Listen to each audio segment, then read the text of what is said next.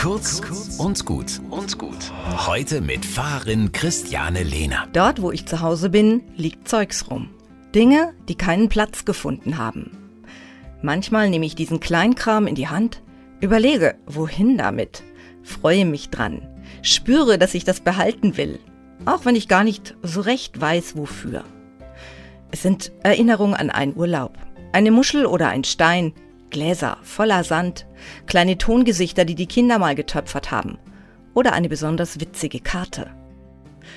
In meinem Kopf gibt es übrigens auch Kleinkram, mentalen Kleinkram, der als Gedankenblitz, Idee oder Bild aufploppt. Der ganze Kram in meinem Hirn gehört zu mir. Mir den immer mal wieder anzuschauen und darüber nachzudenken, was für eine Bedeutung er hat, hilft mir zu innerer Klarheit. Mir gelingt das, wenn ich in den Kamin starre oder in den Wiesengrund oder auf das Glitzern der Sonne auf einem See. Der Kleinkram im Hirn braucht Aufmerksamkeit, also Zeit für den Wiesengrund.